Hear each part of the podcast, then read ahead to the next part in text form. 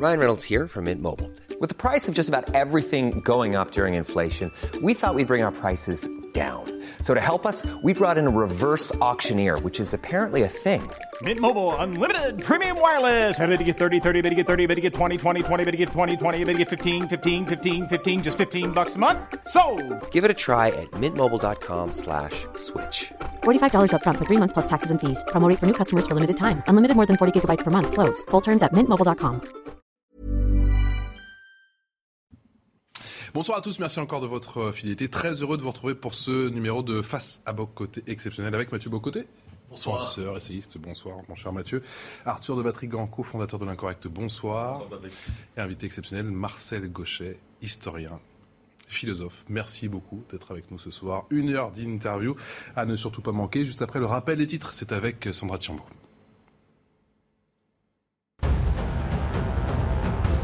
Après la décision américaine sur l'IVG, la majorité souhaite inscrire ce droit dans la Constitution. La chef de file La République En Marche a annoncé le dépôt d'une proposition de loi en ce sens. Elisabeth Borne a tweeté Nous devons graver cet acquis dans le marbre. Le Parlement doit pouvoir se retrouver très largement autour de ce texte. En Ukraine, Severodonetsk entièrement sous le contrôle des Russes. Les forces de Moscou sont également entrées à Lysychansk aujourd'hui. Des combats de rue avaient lieu dans cette localité. La prise de ces deux bastions permettrait aux Russes de progresser rapidement vers Et Kramatorsk à l'ouest. Orange, orage et vent violent, 15 départements en vigilance orange et ce jusqu'à 22h ce samedi. Parmi les régions concernées, l'Auvergne, la Bourgogne, la Champagne et la Lorraine. Une perturbation est attendue avec un temps couvert et pluvieux. Météo France incite à une vigilance particulière. Mathieu pourquoi avez-vous tenu à l'inviter? Alors nous sortons, je crois, euh, en fait, est-ce que nous en sortons vraiment d'une séquence politique tout à fait particulière qui a multiplié les zigzags depuis plusieurs mois, où plusieurs possibles contradictoires se sont présentés à nous comme tout autant d'évidence, et nous cherchons à comprendre le moment présent, c'est-à-dire dans quelle séquence politique sommes-nous. Et l'œuvre de Marcel Gauchet est une, œuvre à la fois de philosophe, d'historien, qui permet de comprendre à la fois les mouvements de fond de la démocratie contemporaine et aussi très certainement ce qui se passe aujourd'hui en France. Marcel Gauchet, bonsoir. Bonsoir. Alors, question tout simplement, on pourrait la formuler de vaste manière ou tout simplement, que s'est-il passé ces derniers mois? Où en est rendue la France aujourd'hui? Je dirais de la percée inattendue pour certains, euh, effrayante pour d'autres d'Éric Zemmour, jusqu'à son effondrement, en passant par l'effondrement des partis traditionnels, la victoire d'Emmanuel Macron, la construction au, passage de quelques barrages républicains, la possibilité que Mélenchon devienne Premier ministre, le fait que ça ne soit plus possible. Marine Le Pen, que s'est-il passé et où en sommes-nous? Alors, euh, je crois qu'il faut distinguer la scène politique et la situation de la France plus largement. Parlons de la scène politique. Je crois que nous sommes témoins d'un changement profond de rapport des citoyens à la politique et, de leur man- et du coup de leur comportement électoral. Je dirais que nous avons assisté à un moment hippocratique. Euh, Je veux dire par là, euh, je veux faire par là référence à la maxime bien connue de la médecine dont Hippocrate est le fondateur grec. D'abord, ne pas nuire. Et en fait, on a affaire à un rapport à la politique où les citoyens sont à la fois résignés à l'existence de cette scène politique, avec l'idée qu'ils ont très peu de prise sur elle, sauf une. La prise qui consiste à limiter les dégâts. Parce qu'ils vivent la politique d'une manière complètement étrangère à leur univers. La philosophie classique de l'élection, c'est de désigner des gens qui sont proches de vous, qui ressemblent à vos opinions, qui vont mettre en œuvre vos convictions les plus profondes. Et là, on a affaire à quelque chose d'autre. Ils sont ailleurs, où nous avons un certain pouvoir puisque nous pouvons les élire. Comment limiter les dégâts pour arriver à une situation relativement stable ou la moins chaotique possible? Emmanuel Macron n'a pas été élu comme président de la République parce qu'il suscitait l'enthousiasme des populations, mais parce qu'il était le moins pire. Je reprends l'expression populaire qui dit très bien les choses, mais le moins pire, c'est le pire quand même. C'est une variété de pire. Il était le seul candidat dont on savait à peu près ce qu'il était et qui, dans le champ des options qui s'offraient, était le seul à garantir une espèce de plausibilité du fonctionnement des institutions, là où le véritable plafond de verre auquel se heurtait Marine Le Pen, sa concurrente au deuxième tour, son véritable plafond de verre, c'est qu'on elle n'a pas les moyens de gouverner ce pays. Elle n'a pas les capacités, les équipes, l'expertise. Euh, alors qu'avec Macron, ben, on sait d'où on vient et on va continuer comme par devant. Mais, mais arrive le mai, on continue dans la logique de la limitation des dégâts. Attention, j'ai été très étonné qu'on ne fasse pas plus attention à un sondage du lendemain de l'élection présidentielle qui disait que la grande majorité des Français, 61%, je crois me souvenir, souhaitaient que Macron n'ait pas la majorité absolue à l'Assemblée. Ce qui démontait totalement la vieille loi euh, qu'on nous. Hein, l'élection législative avec l'inversion du calendrier est faite pour confirmer l'élection du président. C'était vrai, ce ne l'est plus. C'est même le contraire. On a élu un président, attention, faisons en sorte qu'il n'ait le moins de pouvoir possible ou au moins qu'il soit obligé de réfléchir à ce qu'il fait. Parce qu'avec avec Macron, on sent bien que le rapport des Français, euh, c'est l'idée qu'il est inquiétant. Il est inquiétant parce qu'il improvise un peu un peu beaucoup, et d'une façon qui est assez préoccupante pour la stabilité du pays. Donc voilà, on est arrivé à une, un résultat qui finalement satisfait les Français. Vous avez, là aussi, on a la, mesure de leur satisfaction qui est assez étonnante, et c'est ça qu'il faut comprendre. La recherche du moins pire, je reprends votre formule, et pourtant il y a eu, je évoquais la candidature, euh, la poussée d'Éric Zemmour au début, on peut penser à la NUPES au moment où Jean-Luc Mélenchon est parvenu à faire croire à ses militants, à tout le et à certains médias euh, qu'il serait peut-être Premier ministre, il y a eu quelques moments des poussées d'enthousiasme néanmoins dans cette campagne. On présente souvent, en fait, dans cette campagne, dans cette séquence politique sur plusieurs mois, on dit souvent de la France que c'est aujourd'hui un pays autrefois politique et aujourd'hui très dépolitisé. Mais ces poussées d'enthousiasme ne témoignaient-elles pas d'un désir de politique néanmoins, d'un désir de voir des options véritables se constituer dans le débat? Quand on est dans un système électoral, ce qui compte, c'est la majorité qui, décide au final.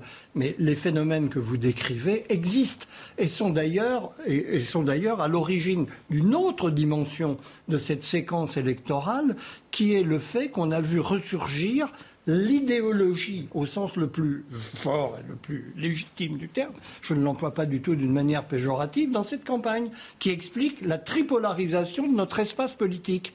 On a, en gros, ce à quoi nous avons assisté, c'est à la liquidation de la gauche de gouvernement et à la droite de gouvernement, c'est-à-dire, en fait, d'alliances de centre droit et de centre gauche, au profit d'une reconstitution de la scène idéologique fondamentale qui partage nos sociétés depuis deux siècles.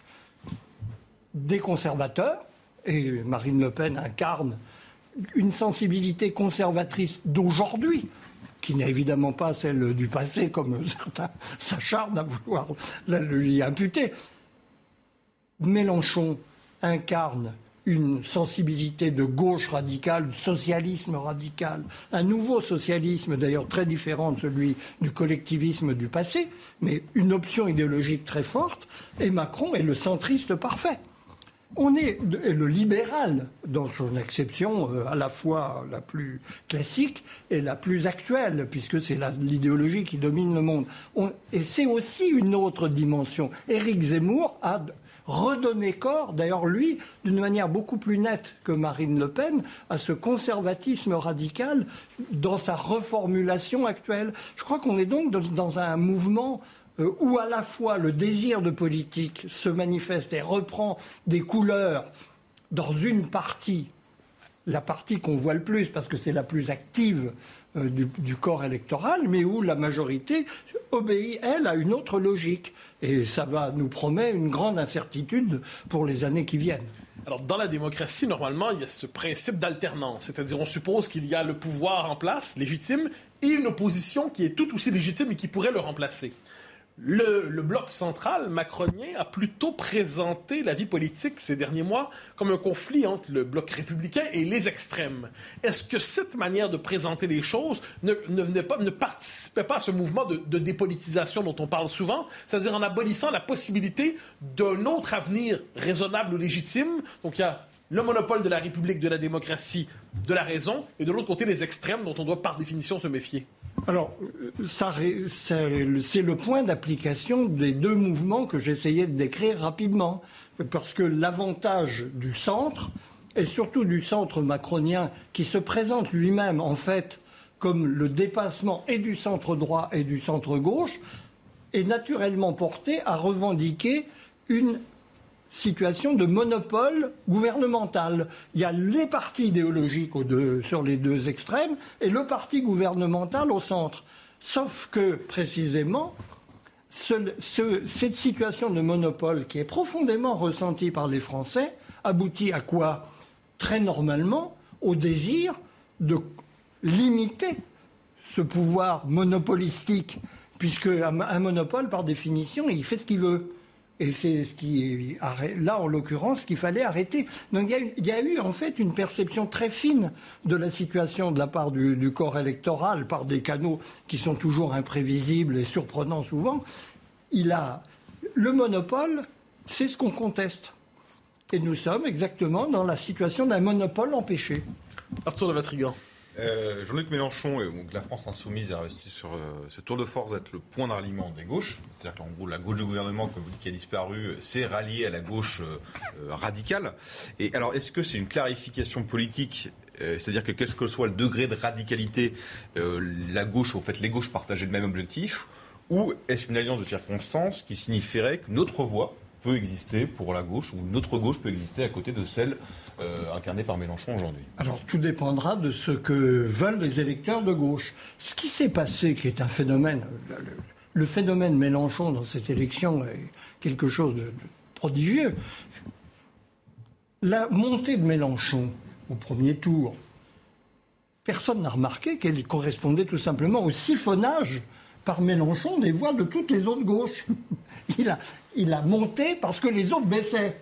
Et il suffisait de faire le calcul de ce qu'il avait réussi à obtenir par ce procédé pour mesurer l'absurdité du psychodrame hallucinatoire que nous avons vécu, selon lequel Mélenchon avait une chance, la moindre, de gagner les élections législatives. Il a fait d'ailleurs plutôt, la, NUPES a finalement fait plutôt moins bien que l'addition des composantes initiales. Donc, mais le phénomène est très significatif parce que Mélenchon a redonné sa dimension affective radicale à l'identité de gauche. Mais la gauche, si elle n'est qu'une identité, elle n'a aucune vocation à gouverner. Parce qu'on ne gouverne pas avec des identités, mais avec des programmes qui sont susceptibles de rallier une population suffisamment vaste. Actuellement, la gauche, c'est entre un quart et un tiers de l'électorat. Avec ça, on ne fait pas une majorité. Donc l'avenir, c'est de savoir si... Et c'est un vrai choix, je pense, pour beaucoup de gens de gauche. Est-ce que je préfère l'affirmation de mon identité à la possibilité de gouverner? C'est ça la question de la gauche.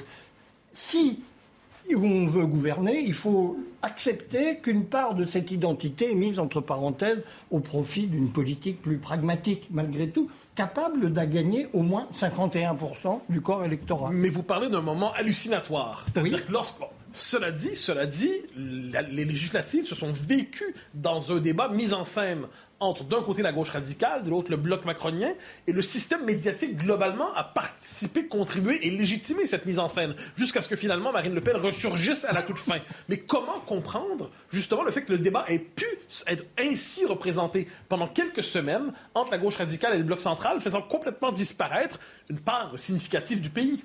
Ça, pour moi, c'est un mystère. J'attends l'élucidation et je crois que, tout simplement, il, il suffisait d'entendre les interviews, les, les, commentaires autour des candidatures de la NUPES pour mesurer le degré de sympathie assez prononcé de l'essentiel des consommateurs à l'égard du camp en question. Ce n'est pas un mystère. Mais une, il y a une part là-dedans d'auto-intoxication. Hein, ils ont voulu y croire. Ils ont voulu y croire. alors, contre toute réalité, et, qui était souvent même la réalité électorale clairement énoncée dans les données figurant à côté de ces commentaires enthousiastes et légèrement délirants. Alors, oui, on n'a pas encore la pause. Alors, je me permets, je relance sur un thème qui me semble central, ce débat entre la gauche radicale et le bloc macronien. Disparition donc du Rassemblement national pendant un temps, mais surtout au-delà des partis. Laissons les partis de côté un instant. Disparition de tous les thèmes qui avaient pourtant lancé la campagne présidentielle il y a quelques mois. Immigration et sécurité, identité, civilisation. Est-ce que la disparition de ces thèmes-là n'a pas contribué paradoxalement à l'appauvrissement du débat à la fois pour la présidentielle et les législatives ensuite, alors que ça correspond à des réalités? Mais justement, nous ne sommes plus dans la politique classique où il y a du débat sur des programmes réalisables euh, avec toutes les questions que soulève la réalisation de ces programmes, mais dans des affirmations identitaires. Hein, L'affirmation identitaire du macronisme étant nous sommes la raison, la démocratie, la République. Mais c'est identitaire. Et concrètement, montrez-le nous en quoi ça consiste. Aucun contenu. Il n'y a plus nous ne sommes plus dans une société politique traditionnelle. Et je crois que c'est l'événement euh, qu'il faut comprendre dans cette élection. La suite de l'interview de Marcel Gauchet, c'est juste après le rappel des titres, la Minute Info avec Sandra Chambaud. La Russie va livrer dans les prochains mois des missiles à la Biélorussie. Ces engins seront capables de transporter des charges nucléaires. L'annonce a été faite aujourd'hui par Vladimir Poutine en recevant son homologue Alexandre Loukachenko. Cet échange intervient au moment où la Russie et son allié sont en crise ouverte avec les pays occidentaux depuis l'invasion de l'Ukraine. Joe Biden attendu à Berlin. Le président américain va participer au sommet du G7 demain. Washington s'est fixé trois grands objectifs. Augmenter la pression sur Moscou, faire des propositions concrètes pour répondre à la flambée des prix de l'énergie et de l'alimentation et lancer un partenariat sur les infrastructures avec des pays en développement. Orage et vent violents, 15 départements en vigilance orange et ce jusqu'à 22h ce samedi. Parmi les régions concernées, l'Auvergne, la Bourgogne, la Champagne et la Lorraine. Une perturbation est attendue avec un temps couvert et pluvieux. Météo France incite à une vigilance particulière.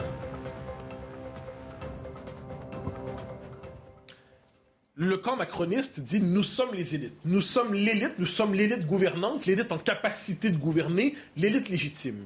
Et, et euh, Emmanuel, euh, pardon, Marine Le Pen et Jean-Luc Mélenchon disent chacun nous sommes le bloc populaire, nous sommes le bloc insurgé. Donc chacun définit le peuple à sa manière, mais joue la légitimité populaire contre les élites. Est-ce que néanmoins la présence des deux groupes, donc de gauche radicale et de droite nationale, à l'Assemblée nationale désormais ne permettront pas néanmoins, de, premièrement, de relativiser cette prétention à faire le peuple contre les élites, et surtout ne permettront pas à ces deux forces extrêmes, selon le vocabulaire médiatique consacré, de développer des contre-élites qui peuvent ensuite transformer durablement le jeu politique. C'est la responsabilité de ces partis. Euh, quand on conteste les élites, c'est ou bien pour un vrai populisme, c'est-à-dire n'importe quoi des illettrés, ce qui n'est pas souhaitable pour euh, l'avenir du pays, ou bien c'est effectivement la formation de contre-élites capables de se battre avec les élites au sens sociologique que le macronisme incarne effectivement assez bien, en dégageant un personnel. C'était la fonction traditionnelle des partis, hein, en dégageant un personnel issu de la base, en le formant. Et le Parlement est une très bonne école de formation pour qui veut prendre le métier au sérieux.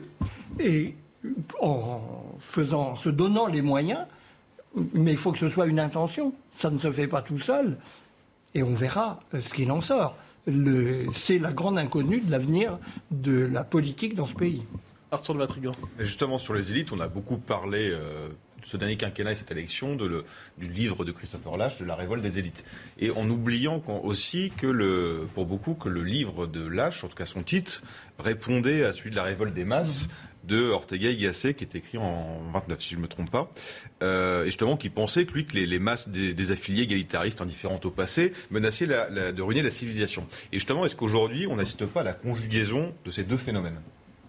Eh bien, on peut avoir des élites qui répondent parfaitement à la description d'Ortega y Gasset, totalement ignorantes du passé, vandales, massacrant des institutions qui devraient être le trésor auquel elles sont attachées, et un peuple qui s'enracine, lui, dans une histoire qui lui rend, euh, qui cultive son aspiration à retrouver précisément le sens et de son histoire et d'une conduite éclairée des affaires publiques. Parce que il y a la révolte des élites, mais moi je parlerais plutôt dans le contexte qui est le nôtre et dans le contexte français. En tout cas, je pense que ça va au-delà de la France, d'une faillite des élites qui nourrit qu'on appelle à juste titre la révolte populiste. Mais vers quoi va la révolte populiste ou bien effectivement l'affirmation du n'importe quoi, hein, de tout tout de suite, c'est un programme euh, comme autre. C'était hein, c'est la prolongation d'ailleurs du quoi qu'il en coûte. Je pense qu'il a beaucoup marqué les esprits dans le pire des sens. C'est un élément non nul du paysage qui est derrière nous. Ou bien c'est la création d'élites de substitution. Et il y en a, nous en avons un grand besoin. Mais quand vous parlez de faillite des élites, donc les élites présentent à quoi faites-vous référence plus particulièrement? Je fais référence à la situation dans laquelle se trouve un pays comme la France après un règne assez prolongé des élites qui ne me paraît pas satisfaisante. Qu'est-ce que des élites qui ne sont pas capables de faire vivre correctement un système scolaire qui a été l'un des meilleurs du monde et qui se trouve plutôt penché dangereusement vers la, ligne des derniers, ou qui est incapable de gérer une institution tout de même assez facile à gérer comme l'hôpital. Mais c'est pas exclusif à la France, vous l'avez évoqué. cette faillite des élites est présente un peu partout dans le monde. À tout le monde, le sentiment de la faillite des élites est présent partout en Occident. Comment expliquer dès lors, au-delà de la situation française, cette espèce de délitement ou d'impuissance ou de faillite des élites, justement? C'est une faillite parce que ça procède de la conviction, d'un ensemble, d'un corps de convictions erronées. Et des convictions erronées dont le pire est qu'elles ne sont remises à aucun moment en question. Parce qu'après tout, nous avons fait des expériences prolongées euh, sur euh, un type de gestion à la fois de l'économie et de la politique, dont on constate bien qu'il dysfonctionne gravement. Où est la remise en question? Ce qui caractérise une véritable élite, je dirais, c'est sa capacité d'interroger la réalité telle qu'elle est, de mesurer le chemin qu'elle a parcouru, les erreurs qu'elle a faites et la volonté de les corriger. Est-ce que cette humilité-là est quelque part représentée? Le, le, défaut parfaitement perçu par les Français d'ailleurs d'Emmanuel Macron, c'est précisément l'impossibilité de se remettre en question au-delà de ces au-delà de ces déclarations de principe qui n'engagent que lui. Vous parlez d'une incapacité de voir le réel, de saisir le réel. Ça va ensemble. Une forme de panne, j'allais dire une panne du système d'analyse, une panne doctrinale, on aurait dit autrefois. Oui. Donc une incapacité. Mais quels sont les signaux qui auraient dû être captés alors auparavant Eh bien, d'abord, euh, le, fait, euh, ils sont nombreux. la difficulté, c'est de s'arrêter aux principaux. Euh, précisément, ne serait-ce que Écoutez, la désindustrialisation française vient de paraître un livre d'un membre des élites qui, lui, a le courage de mettre les pieds dans le plat et d'essayer d'expliquer pourquoi on en est arrivé là. Est-ce qu'il y avait besoin d'être un très grand clair pour mesurer que l'idée d'une industrie sans usine euh, avait quelque chose qui ne, qui ne tournait pas rond et qui allait avoir des conséquences sociales terribles? C'est l'exemple type. Mais on peut multiplier ces exemples quel est le but de la politique?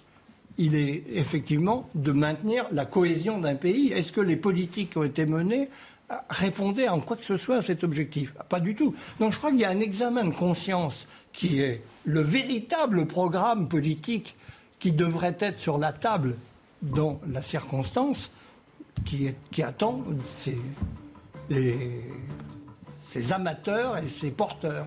C'est la fin de la première mi-temps, mais ne bougez surtout pas, on se retrouve dans un instant pour la suite de l'interview de Marcel Gaucher dans Face à Beau Côté. A tout de suite.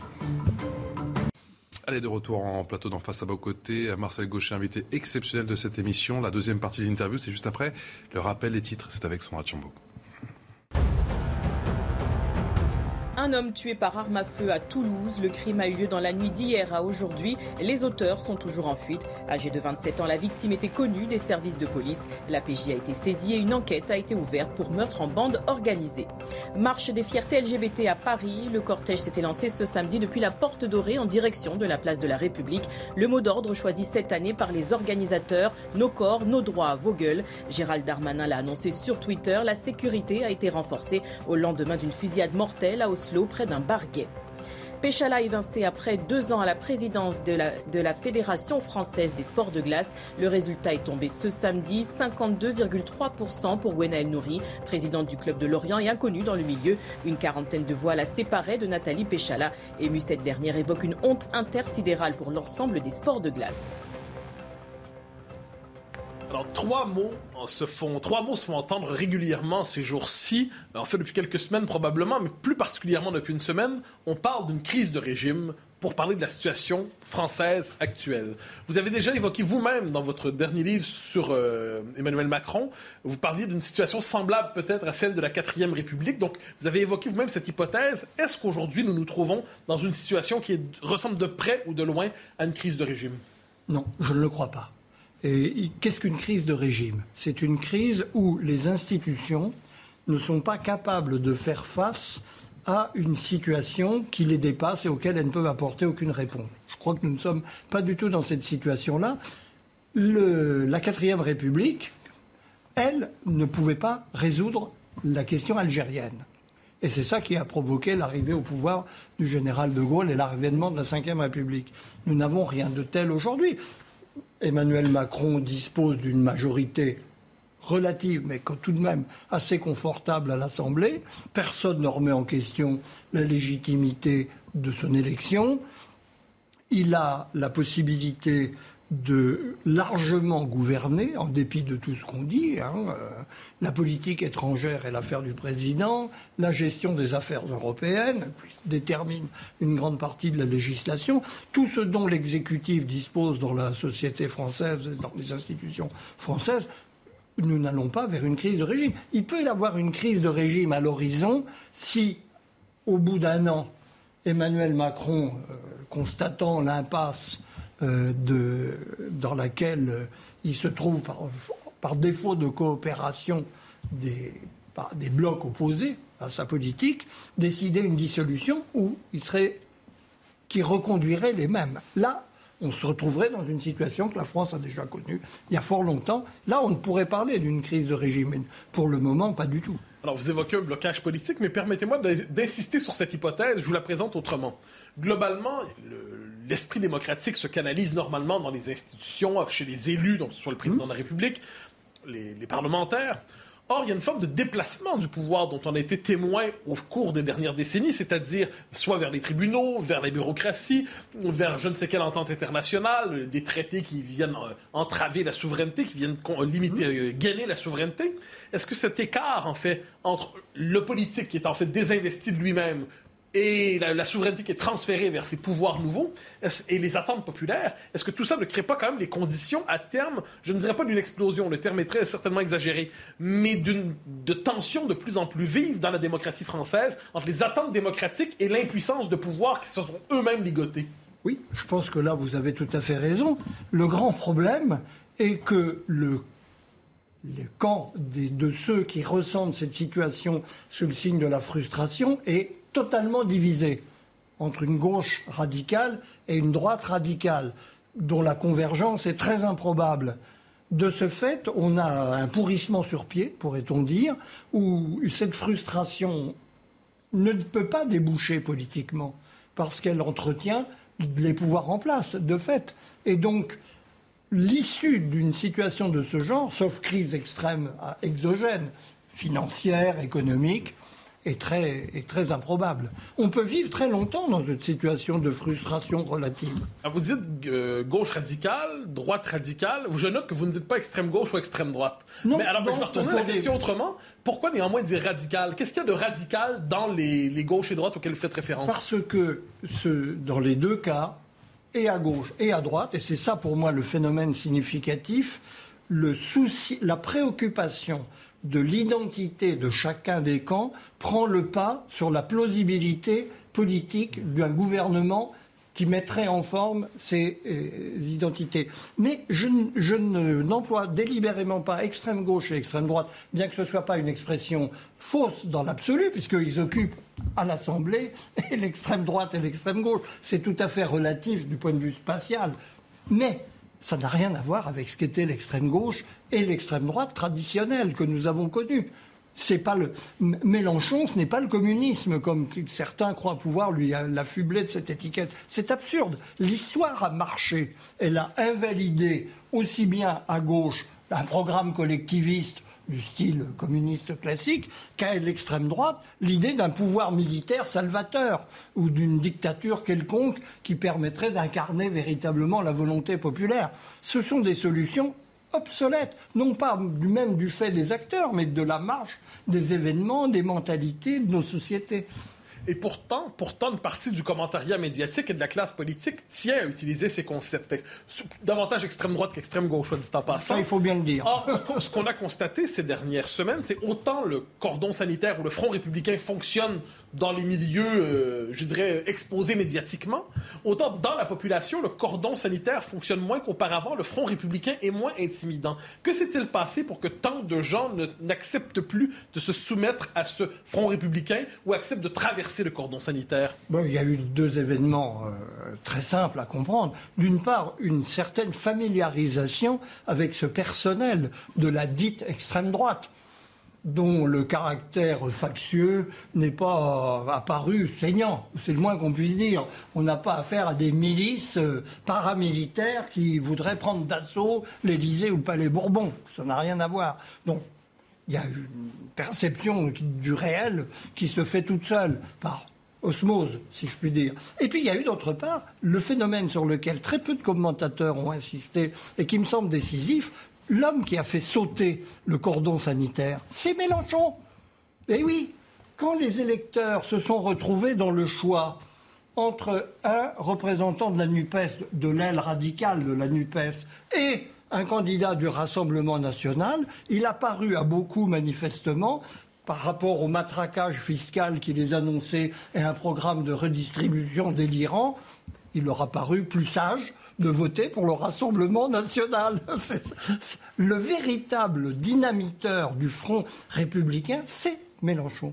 Alors, je reviens sur l'exemple Mélenchon. Vous parlez de matraquage fiscal et ainsi de suite, mais au-delà de la dimension économique, à travers la NUPES, à travers la France insoumise, il y a toute la mouvance racialiste, indigéniste, décoloniale qui entre à l'Assemblée, qui était déjà présente un peu, mais qui trouve désormais écho à l'Assemblée nationale. Est-ce que pour certains, c'est pas source d'inquiétude légitime Mais bien sûr, mais bien, c'est un élément de plus. Mais j'insistais sur l'élément fiscal et redistributeur parce que c'est typiquement le genre d'argument auquel un électorat de centre droit classique ou de centre gauche est spécialement sensible. Hein, provoquer euh, une augmentation des impôts de 160 milliards dans un pays qui se distingue déjà comme le premier par ses dépenses publiques dans le monde, ça n'était pas de nature à rassurer le retraité moyen que, de braves centre-gauche qui votent pour Emmanuel Macron. C'est évident qu'il ne pouvait choisir que le Rassemblement national, car le Rassemblement national était plus raisonnable. Alors, je, reviens sur le lexique politique. C'est assez amusant comme situation. Alors, je reviens sur le lexique politique. Euh, néanmoins, je le disais, le concept d'extrême droite est encore très présent dans le vocabulaire médiatique. Comment comprendre, je, me permets de dire, l'entêtement de plusieurs à utiliser ce concept à tout prix assez rarement euh, défini, assez rarement clairement défini, et pourtant il est très présent. Comment expliquer la persistance de ce concept qui est accompagné d'une définition si vague? Par inertie historique et paresse intellectuelle, de mamelles qui vont très bien ensemble.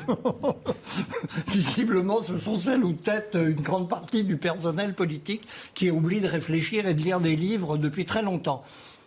Tout simplement, c'est pourquoi extrême droite? C'est un substitut, comme longtemps populisme l'a été. À partir du moment où Mélenchon a revendiqué le populisme, on ne pouvait plus caractériser l'extrême droite par le populisme. Il reste extrême droite est le substitut de fascisme. Or, l'identité de gauche depuis la Seconde Guerre mondiale s'est fondamentalement construite autour de ce thème qui permettait l'union de gens par ailleurs extrêmement différents et très opposés sur beaucoup de choses. Mais nous avions un ennemi commun. Il y avait eux et nous.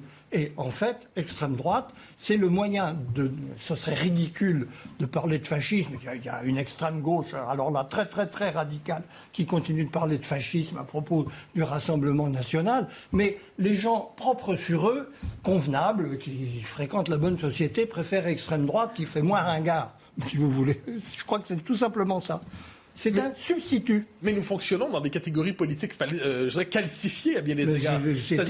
L'antifascisme était très certainement pertinent de 1933 à 1945, un peu avant même, mais... Et un peu après, Oui, parce qu'il y, a- il y a eu des séquelles. Il y avait du sens cet antifascisme contre le salazarisme, contre le franquisme, contre les colonels grecs, ben, bien sûr, bien entendu. Mais dans notre contexte, ce que vous désignez là, c'est le point que j'essayais d'indiquer en entrée, c'est que nous ne sommes plus devant de la pensée politique ou de la réflexion politique, mais devant un des réflexes identitaires d'ordre affectif où la réflexion a disparu. Et c'est, à mon avis, le grand problème de la gauche. La gauche a eu, a marqué à ce point l'histoire de nos sociétés, et de ce point de vue, je continue de me réclamer de cette inspiration, par sa volonté d'expliquer la société en vue de la transformer. Ça n'a plus rien. à- La gauche d'aujourd'hui a renoncé à cette ambition.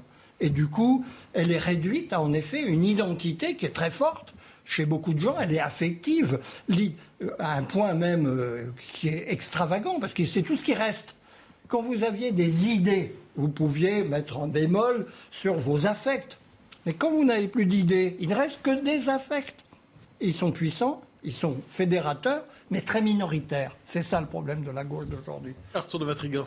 Justement, vous parlez de- d'identité et d'affect. On voit la- le Parlement, euh, beaucoup se réjouissent que le Parlement soit enfin représentatif. Mais s'il est enfin représentatif de notre société, étant donné que notre société est fracturée, c'est-à-dire qu'il y a des vraies divergences au sein du Parlement philosophiques, anthropologiques, avec les- toutes les radicalités, des radicalités pardon, qui les accompagnent.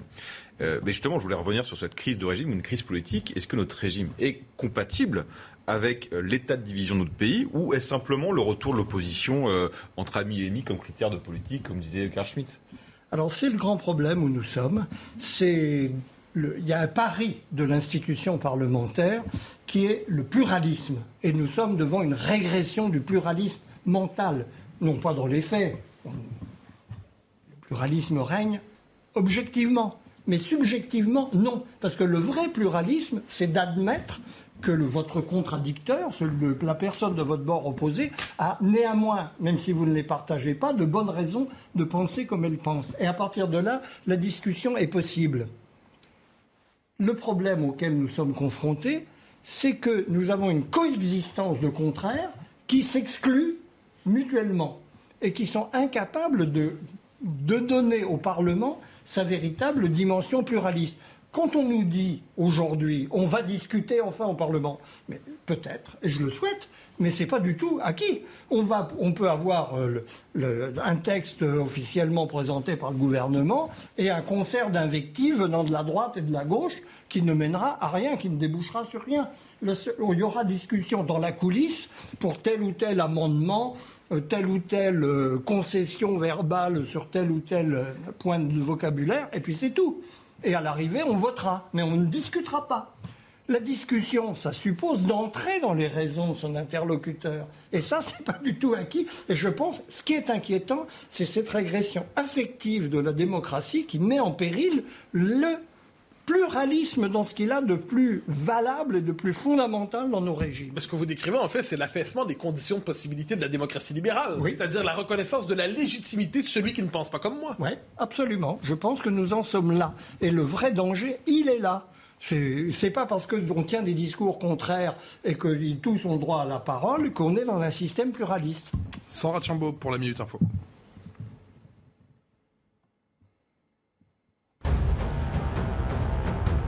Fusillade près d'un barguet à Oslo, la piste terroriste privilégiée. Concernant le suspect, les autorités évoquent un long historique de violence et de menaces. Ce Norvégien de 42 ans d'origine iranienne était sous surveillance depuis 2015.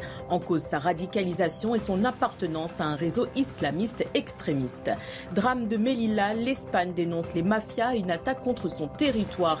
Hier, au moins 18 migrants ont trouvé la mort dans des bousculades et en chutant près de la clôture de fer. Près de 2000 migrants africains ont tenté de rejoindre l'Europe.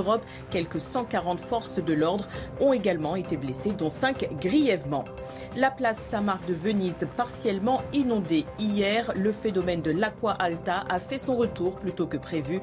Durant cette période, le niveau de l'eau s'élève. Cette crue est causée par une combinaison de facteurs exacerbés par le changement climatique. Alors, il y a quelques années, Alexandre Devecchio du Figaro avait écrit un livre au titre euh, porteur, c'était Recomposition. Et il annonçait une recomposition de la scène politique un peu partout en Occident et en France aussi. Est-ce que nous sommes à l'heure de la recomposition ou nous sommes encore dans une étape et peut-être pas la dernière de la décomposition? Je tends à penser que nous sommes dans le processus de décomposition qui se confirme et que la recomposition viendra à partir du moment où on aura mesuré les impasses de cette où nous plonge cette décomposition. Je ne vois pas ce que nous disions à l'instant, la discussion constructive s'établir entre la droite radicale et la gauche radicale et le centre macronien tels qu'ils existent aujourd'hui, où le réflexe général hein, est encore plus au centre qu'aux extrêmes et l'exclusion euh, du point de vue de ces contradicteurs. Cela nous promet une situation de blocage. Le blocage engendre son contre-mouvement parce qu'il est insupportable. Et il y a à ce moment-là une recomposition qui peut se faire et qui ne pourra se faire, à mon sens, qu'à partir de ces pôles extrême qui se pose pour de bon la question du gouvernement. C'est qu'est-ce qui nous, c'est-à-dire d'abord, tout simplement, la question des priorités. Ce qui est frappant dans la NUPES et son programme, c'est l'espèce de catalogue ahurissant de mesures dans tous les sens destinées à satisfaire des clientèles. On pourrait, euh, il faudrait faire l'anatomie, on aurait un grand moment de comique possible avec ce, document, pour le moins, que personne n'a lu naturellement euh, hors des, initiés, mais qui mériterait d'être regardé. C'est pas avec ça qu'on fait un gouvernement. Un gouvernement, ça veut dire quelle est notre priorité et quel est l'agenda des transformations que nous souhaitons. C'est ce qui va se passer vraisemblablement si tout se passe bien. Nous n'en savons rien dans l'avenir à partir de cette gauche radicale qui va devenir une gauche de gouvernement d'un nouveau genre et d'une droite radicale qui va devenir une droite de gouvernement d'un style inédit. Alors, il nous reste un peu plus d'une minute et je reviens sur cette question parce que vous ouvrez un thème fondamental. Finalement, les forces que le le bloc central présente comme antidémocratique, les extrêmes et ainsi de suite, pourraient être pour vous, si elles connaissent une, mutation de culture vers une culture de gouvernement, pourraient être des éléments de fécondation démocratique de la, de République, de, la France aujourd'hui? Oui, je le crois. Je crois que c'est de là que viendra, si dans l'un et l'autre camp, le parti du vrai pluralisme et de la nécessité de composer avec des points de vue contradictoires, euh, fait son chemin dans les esprits. Car il y a potentiellement dans ces identités fortes, que ce soit relative à l'idée de la nation, que ce soit relative à l'idée de la justice sociale dans le nouveau contexte que nous connaissons, un potentiel de réflexion politique considérable. Mais pour le moment, il est incoatif, il n'a pas de débouché. Eh Marcel Gauchet, c'était un immense plaisir de vous recevoir ce soir sur CNews. Merci à vous, Marcel Gauchet, Arthur de Vatrigan. Un grand merci. On se retrouve la semaine prochaine. On se retrouve demain matin. Le grand rendez-vous, le grand retour? Oui, le, grand retour du grand rendez-vous avec Anne Finkielkraut de 10h à 11h sur CNews et Europe 1. Un autre philosophe, tiens, tiens, et moi je serai là dès midi, effectivement, euh, pour animer Midi News. Tout de suite, Soir Info sur CNews. Excellente soirée.